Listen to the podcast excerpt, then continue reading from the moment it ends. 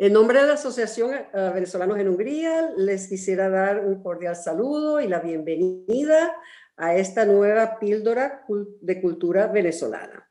Vamos a hablar hoy sobre un tema muy interesante que espero que les agrade a todos ustedes y vamos a compartir unas fotos y también vamos a entrevistar a una persona muy querida que tiene que ver con el tema. Bueno, el tema es la ciudad universitaria de Caracas.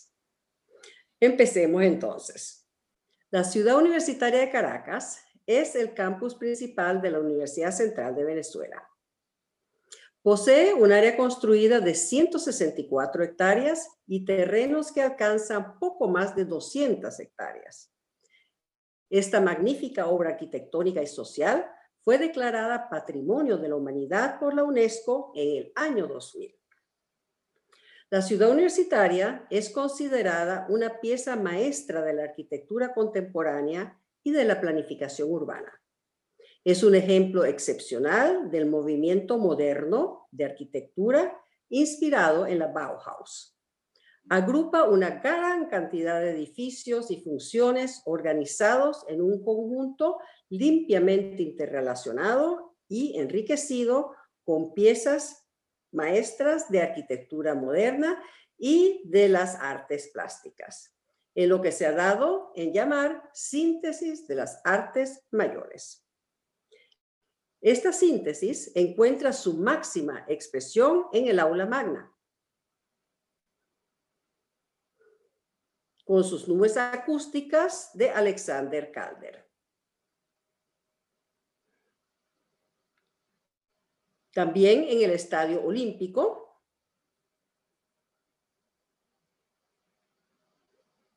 Con sus enormes estatuas alegóricas al deporte, realizadas por Francisco Narváez. Asimismo, en la Plaza Cubierta, con sus murales y esculturas de artistas como Jean Arp. Igualmente de Fernand Léger con su homenaje a Malevich. Y también del famoso Víctor Vasarely con su homenaje a Malevich también. Y muy importante también Mateo Manaure. La ciudad universitaria fue construida según el proyecto del arquitecto venezolano Carlos Raúl Villanueva entre 1940 y 1960, en los terrenos de la Hacienda Ibarra, propiedad donada por el libertador Simón Bolívar a la antigua Real y Pontificia Universidad de Caracas. El gran complejo urbano cercano a la Plaza Venezuela incluyó un total de 40 edificios, Villanueva trabajó en estrecha colaboración con todos los artistas que contribuyeron al desarrollo de su obra y personalmente supervisó el proyecto durante más de 25 años, hasta finales de los años 60, cuando el deterioro de su salud lo obligó a salir de algunos edificios en periodo de diseño. La ciudad universitaria parcialmente el 2 de marzo de 1954 durante el régimen del general Marcos Pérez Jiménez. Entre los edificios más importantes están el Hospital Universitario de Caracas,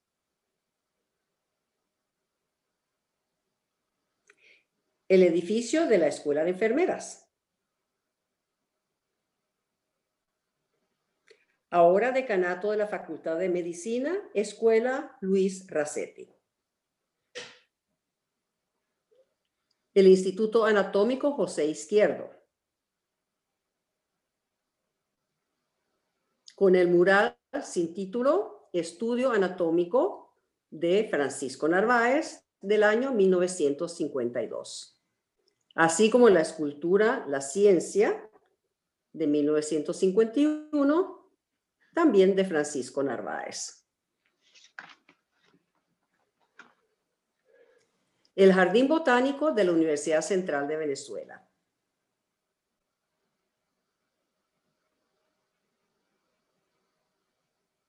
El edificio de la Facultad de Arquitectura y Urbanismo.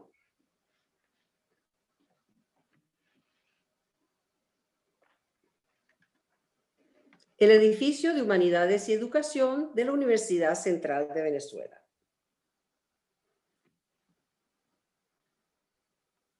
El gimnasio cubierto de la UCB.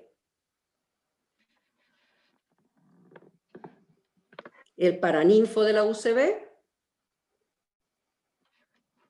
con el mural de Mateo Manaure. Y los vitrales también de Mateo Manaure. La sala de conciertos de la Universidad Central de Venezuela. La Biblioteca Central.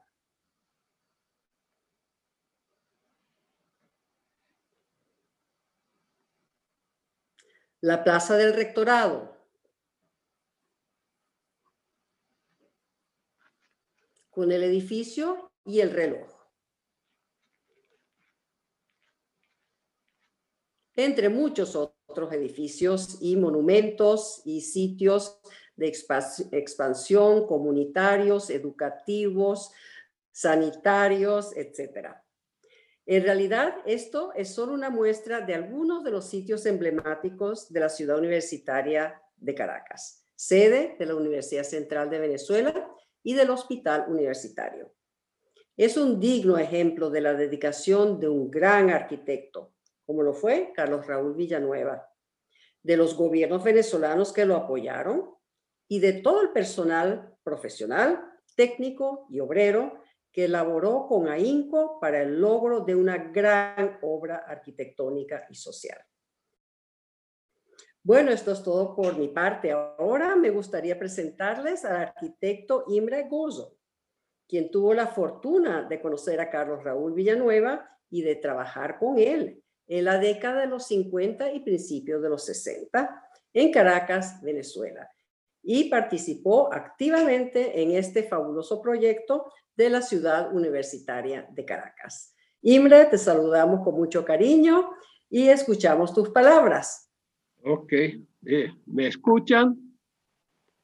Sí, sí, sí, te estamos escuchando. Ok, yo prefiero tratar de leer para no extenderme demasiado porque tengo demasiados recuerdos de Carlos Raúl Villanueva, que esos son recuerdos de un hombre excepcional, un arquitecto famoso que al mismo tiempo fue un educador insigne.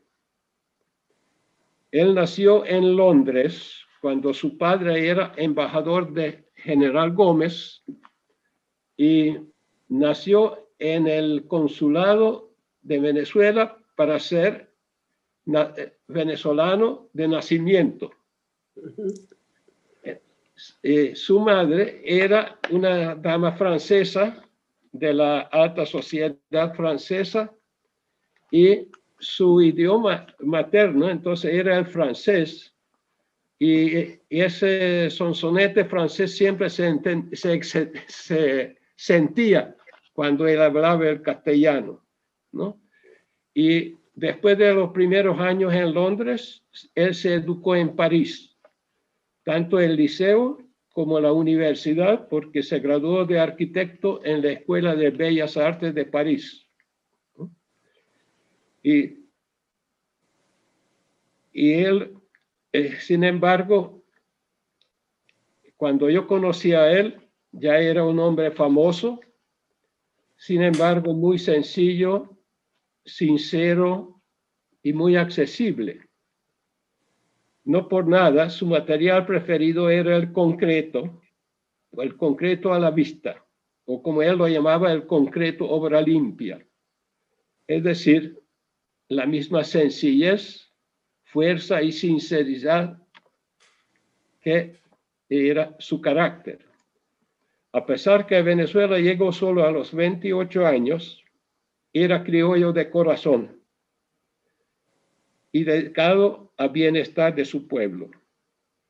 Después de sus primeras obras como el Hotel Jardín y la Plaza de Toros en Maracay, se empleó en obras públicas, después en el Banco Obrero y por último el Instituto de la Ciudad Universitaria. Siempre fue servidor público. Él decía, el cliente privado te impone sus exigencias que te atan las manos. Bueno, yo llegué a trabajar en el Instituto de la Ciudad Universitaria como dibujante de estructura, bajo la dirección del ingeniero Rodolfo Kaltenstadler, cuyo nombre nunca se menciona injustamente porque él hizo posible la realización de las obras estructuralmente muy exigentes. Un día, Juan Pedro Posani, la mano derecha de Villanueva, me preguntó sobre la revolución húngara de 56 y acerca de mis estudios. El día siguiente me llamaron que Villanueva me quiere conocer. Tú, tú, tú, tú, ¿por qué dibujas estructuras si estudiaste arquitectura? Preguntaba. Ok. Bueno, me indicó una mesa, me trajo un croquis. Era prácticamente una sola línea en un papel pequeño.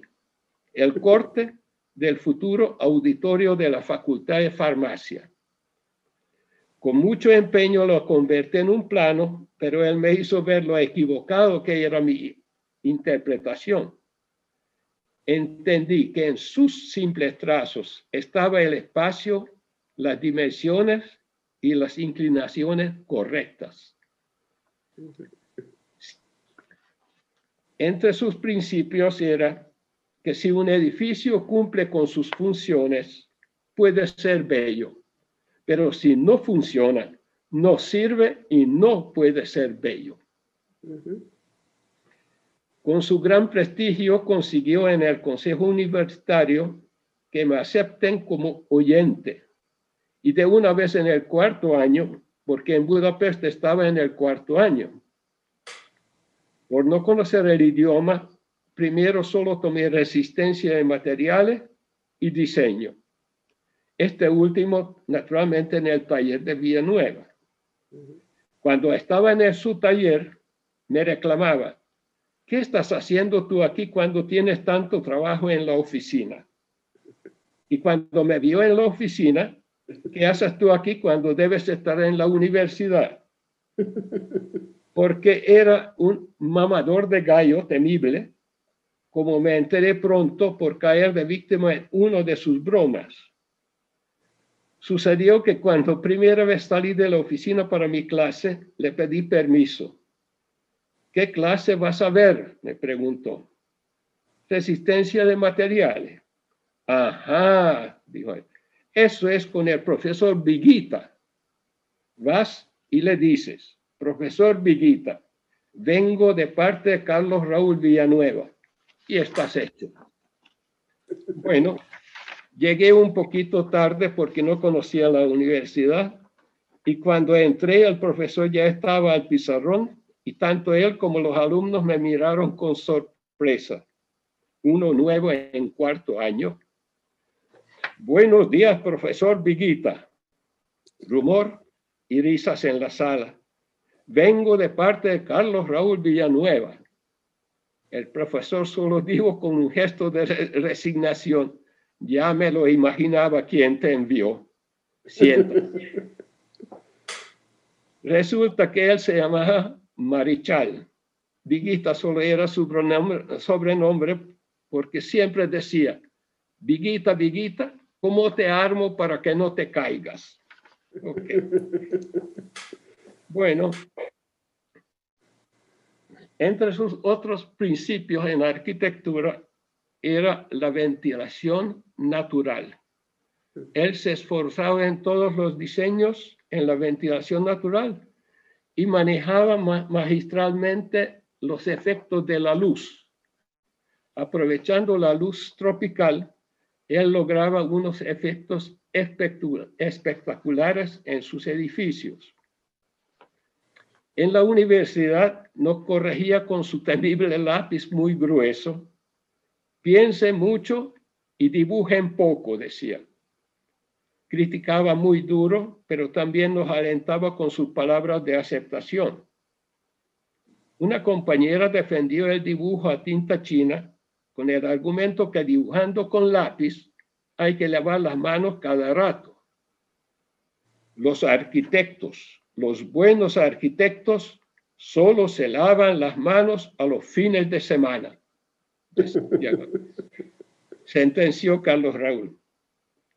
Nos enseñó que debemos analizar las tareas a fondo antes de llegar al síntesis analizar varias posibilidades y si una vez desechamos una solución, no tratemos de regresar a ella porque es pérdida de tiempo. Cuando se iniciaron las obras de la zona rental de la ciudad universitaria, una torre inmensa que quedó en los sótanos para siempre y el gimnasio cubierto que llegó solo hasta el techo todo se paralizó por la caída de Marco Pérez Jiménez, el dictador constructor. Villanueva fue a hablar con Wolfgang Larrazaba, quien presidía la Junta, para solicitar eh, financiamiento para la continuación de las obras. Regresó malhumorado por la negativa de Larrazaba. Podemos taparlo con un techo provisional. Traté de consolarlo, pero me atajó con esta frase lapidaria. Aprenda una cosa, Musiu. En Venezuela no hay nada más permanente que una solución provisional. nunca, nunca he oído de él una posición política, pero su obra refleja una gran sensibilidad social. Se mantenía al día su revista favorita era L'Architecture d'aujourd'hui, la revista francesa. Tenía muchos amigos entre los artistas gráficos venezolanos y extranjeros y entre sus colegas contemporáneos. Mantenía correspondencia con Álvaro Alto, Mojolinay y otros famosos arquitectos. La síntesis de las artes se convirtió en la directriz constante de sus obras, con un éxito nunca visto en la arquitectura. Estableció contacto y entendimiento profundo con los artistas invitados para participar en las obras, pero creo que con quien logró la más estrecha colaboración fue con Alexander Carter, el autor de Las nubes de la del aula magna. En su visión, la arquitectura y el urbanismo formaban una unión inseparable, inseparable. Sus proyectos urbanísticos, como el Silencio, el 23 de enero y la misma ciudad universitaria, magistralmente planificada, así lo demuestran. Participó en el Plan Caracas, con el urbanista Maurice Rotival, creando una visión futurista para la ciudad, proyecto que lamentablemente se limitó a la creación de la Avenida Bolívar. En sus clases de urbanismo siempre traía ejemplos de la naturaleza. Cuando el ramaje de un árbol crece, entonces su tronco también se fortalece porque si no, se quiebra. Cuando una vialidad se ramifica, la vía principal debe poder crecer. Ha sido promotor de la Cota Mil, lo que llama Avenida Pichincha, también promotor del Metro Caracas, y decía, al fin se realizan los proyectos, pero siempre con 20 años de atraso, y cuando nacen ya nacen insuficientes. Una vez llegó un señor a la oficina buscando al señor Villanueva, para que vean cómo era Villanueva. Y él, él estaba buscando el señor Villanueva. Doctor, le corrigieron los empleados, él es doctor Villanueva. Pero Villanueva solo sonrió y dijo, no pasa nada. El Señor lo dijo bien. porque doctor puede ser cualquiera, pero para ser Señor hay que nacer. Bueno, años más tarde supe que estaba enfermo. Tenía Alzheimer. Quería visitarlo, pero su señora, la señora Margot, no me lo permitió. Quédese con la imagen que tuvo de él y me la guardé para toda la vida. Qué bien. Ay, magnífico, Imre, magnífico. Bueno, esta ha sido una experiencia fantástica de poder escucharte a ti, que realmente lo conociste de cerca, trabajaste con él, lo respetabas, lo admirabas y supongo que también aprendiste mucho de él, ¿verdad? Naturalmente, naturalmente.